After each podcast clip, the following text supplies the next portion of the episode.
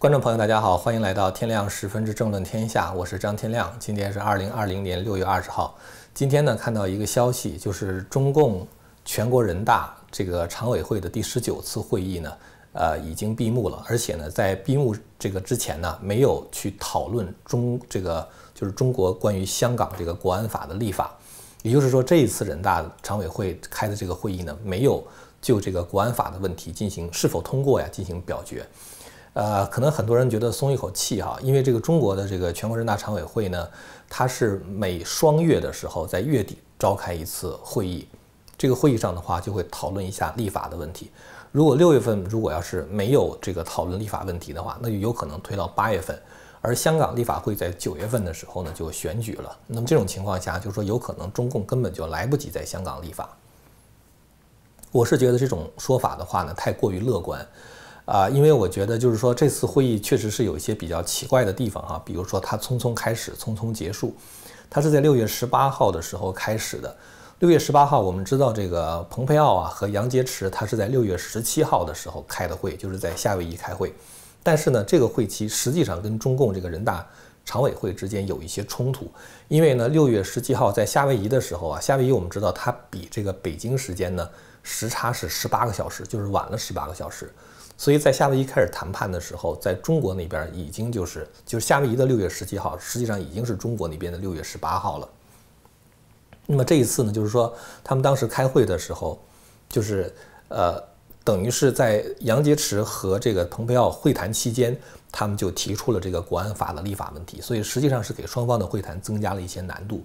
这是第一个比较蹊跷的地方啊。第二个比较蹊跷的地方的话，就是说它的会期相当的短啊。如果你要看过去的这种。呃，他的这个人大开会的这个历史的话，就常委会开会的历史，通常会期是五天，但这一次的话，仅仅开了三天啊，就匆匆结束了。呃，实际上我想他可能会，就是说在不久的将来，在八月份以前的话，可能会召开一次人大常委会的临时会议，然后呢，急速的通过香港的国安法。为什么这样呢？就是我认为有四个理由。第一个理由的话，我觉得就是说我们。呃，永远不能低估中共对自由的仇视，啊，这个我们知道，这个中共啊，就是说他这样的一个集权政府，他对于自由的话，实际上是怀着一种恐惧的。当人们有言论自由的时候，中共的话，他就会觉得这种自由对他的统治呢，就是一种威胁。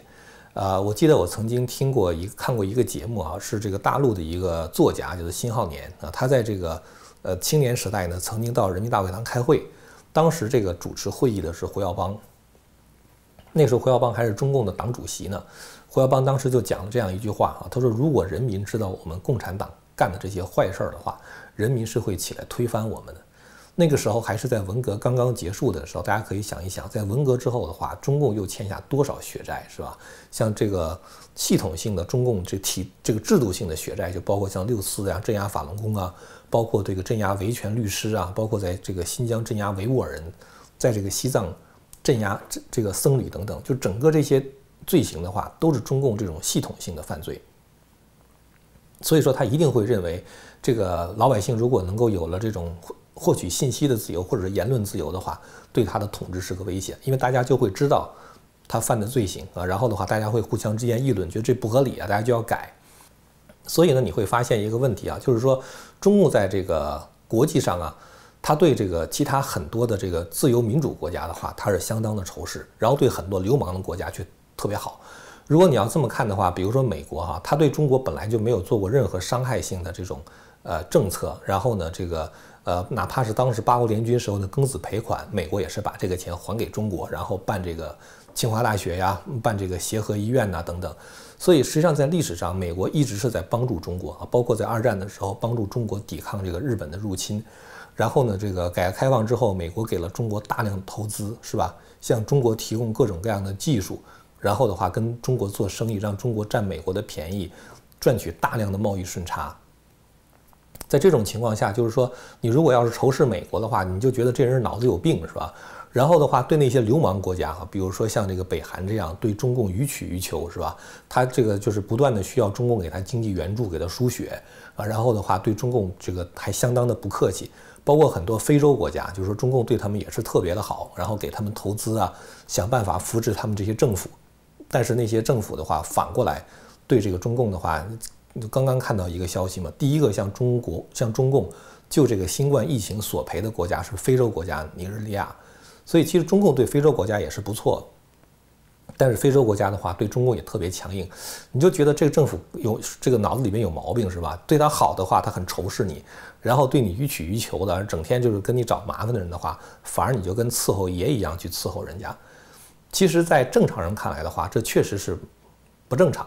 但是的话，在中共的那个思维方式下，它却有一个自洽的逻辑啊？为什么呢？就是因为。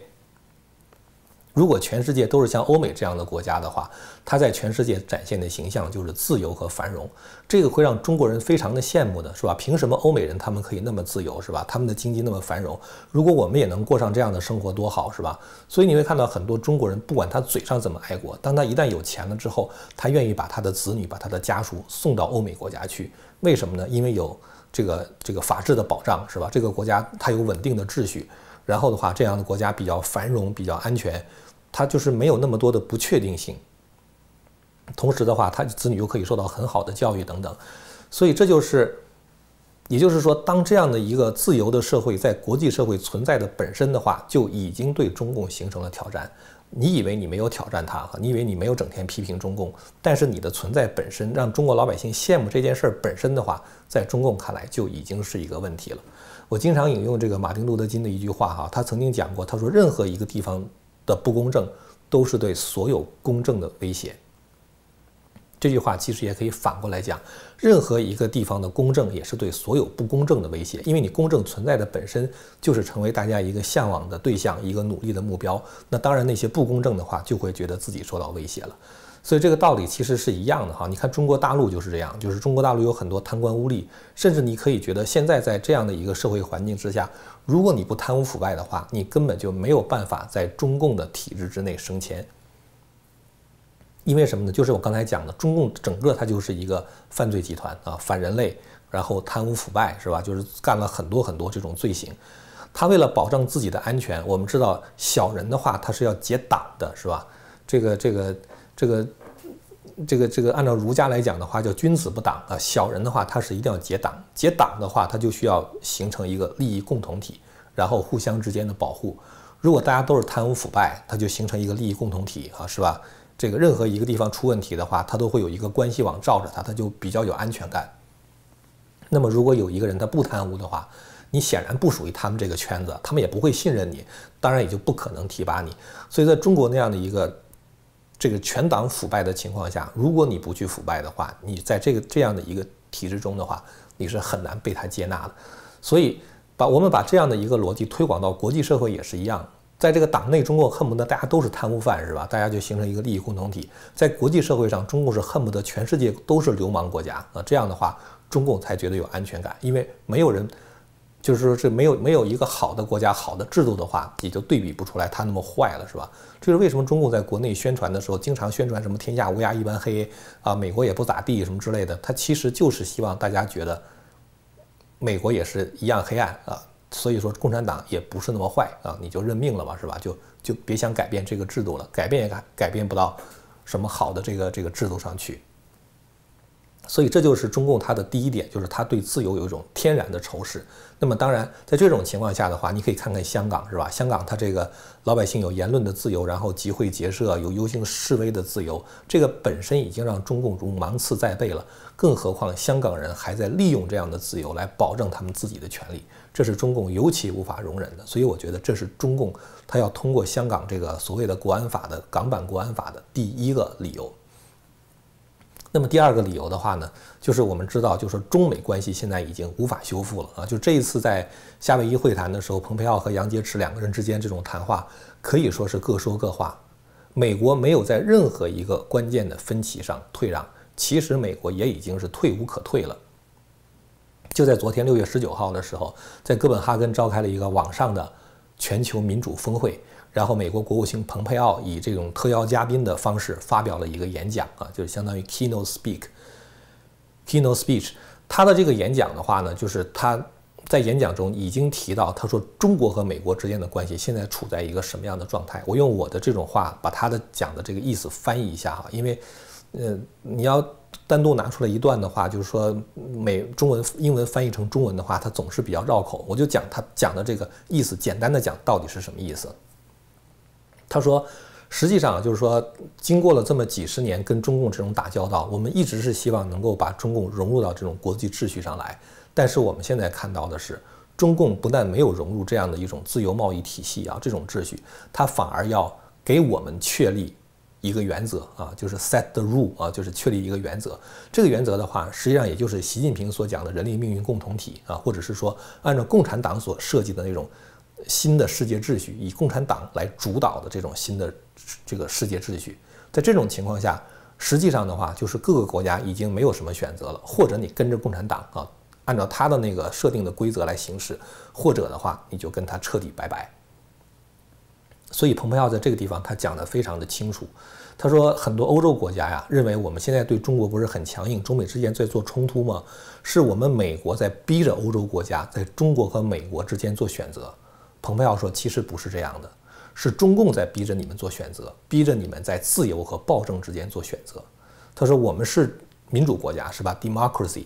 中共的话，它是一个就是极权主义国家，它其实用的是 authoritarian regime 啊，是这个威权主义国家，不是特别。准确，中共其实应该是 totalitarian regime 啊，是一个集权国家。他说，实际上的话呢，如果我们一个民主国家，我们就不可能既不放弃我们的自由，同时又去拥抱中共的那种暴政。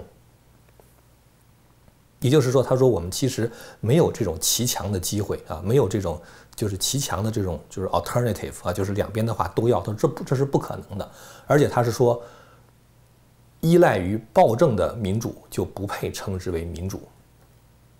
如果你一个民主越来越暴政的话，你还谈什么民主是吧？你就是在暴政统治之下的一个奴隶。所以说，实际上在现在这种情况下，蓬佩奥讲得很清楚，不光是美国，包括欧洲也是一样，必须在自由和暴政之间做一个选择。你是不是愿意放弃自己过去那种生活方式，去拥抱暴政的问题？所以话说到这个份儿上的话，你知道，其实中美之间已经没有任何调和的余地了啊。就是一个是维系自己的自由，一个的话一定要去推广暴政。那么在这种情况下，蓬佩奥就讲，他说其实我们就不要再用那种金色的 blinder 啊，blinder 的话就是眼罩啊。什么金色眼罩呢？就是经济上的那种紧密的联系，就中美之间这种经济紧密联系，有的时候就像是一个黄金做的眼罩一样蒙住我们的眼睛。我们现在得把这个眼罩摘下来了。我们要看清楚，中共的威胁不是在我们的门口。而是在我们每一个国家的首都，在我们每一个国家的每一个省和每一个省的每一个区，所有来自于中共国有企业的投资，我们都应该抱着怀疑的眼光去看它。所以话说到这步的话，其实已经是就像川普说的，川普说他可以考虑中国跟美国完全脱钩的问题。既然到了这个份上，中美已经没有什么转圜余地的时候，过去中共还是。韬光养晦是吧？或者是说假装装着跟你友好的目的是为了占你便宜。现在你已经不让中共占便宜了，现在你已经把话说到这个份儿上了，中共他也就不装了。他不装了怎么办呢？图穷匕现是吧？这个地图展到这个尽头的时候，这个匕首就露了出来。所以中共的话，现在既然你已经跟我掰了，那我就索性我就不再考虑你的想法、你的意见了，我就干脆想怎么干就怎么干。所以这是我觉得。中共会在香港急速通过港版国安法的第二个理由。第三个理由，我觉得就是习近平本人他的这种性格使然。我们知道，习近平在当上台之后的话，一直是处在这种呃，就是大家的吹捧之下啊，什么什么英，就是是类似于英明领袖的那种感觉去吹捧他。人长期生活在这样的一个马屁精包围的环境中啊，一个人他会产生心理障碍，会产生认知障碍，他真的就觉得自己就是一个英明领袖了。他对自己已经对他对现实已经没有什么正确的认识，在这种情况下，他甚至认为我之所以能够坐到这个位置上的话，就是因为我非常英明伟大，永远光荣正确，所以说我就应该永远的坐在这个位置上。所以他这个修宪本身的话，已经是他这样的一种心理状态的反应了。你想一个人在一个就是呃，在一个这样的现代社会中，希望能够把这个位置这么一直坐下去。那可能会出于什么考虑？我觉得基本上来说的话，就是没有自知之明才会这样做，对吧？那么在这种情况下，我觉得习近平呢，他就会觉得他的执政合法性来源于他的伟大、光荣、正确。而且你要知道，在共产党这个体系里边，如果哪一个最高领导人一旦犯了错误，一旦开始认错的时候，你犯错误没关系，但是你一旦认错的话，那就是你放弃权力的开始。哪怕像毛泽东这样的一个强人，在一九五九年到一九六二年三年大饥荒，饿死几千万人之后，毛泽东不得不认错，认错的结果就是毛泽东退居二线，由刘少奇出来主持工作。那既然你毛泽东错了，刘少奇对了，那就让刘少奇来干嘛，对吧？所以这就是让。刘少奇来主持工作的原因，那个时候就已经达到把毛泽东跟刘少奇的画像并列的去摆放啊，把刘少奇抬到跟毛泽东同样的位置。那为啥？那就是因为你你承认错误了嘛，是吧？毛泽东当时承认错误的时候还是躲躲闪闪的，还没有那么明确的承认错误。后来你看华国锋承认错误，华国锋下台了吧？你看那个那个那个那个胡耀邦承认错误，胡耀邦下台了吧？是吧？在共产党这样的一个体系中的话，你一旦承认错误，你说我错了，既然你错了，就找一个比你还对的人来干，你就没有。再执政的机会啊，或者说很难再有执政的机会，所以你会看到毛泽东怎么办？毛泽东后来是通过文化大革命打倒刘少奇来报这一箭之仇。那么实际上，习近平的话，我觉得也是一样，因为你即使你不认错，你嘴特别硬，可是你会被现实打脸的，是吧？所以去年九月份的区议会选举就是打了习近平的脸。在这种情况下的话，习近平他更可能会在这种情况下去一意孤行啊。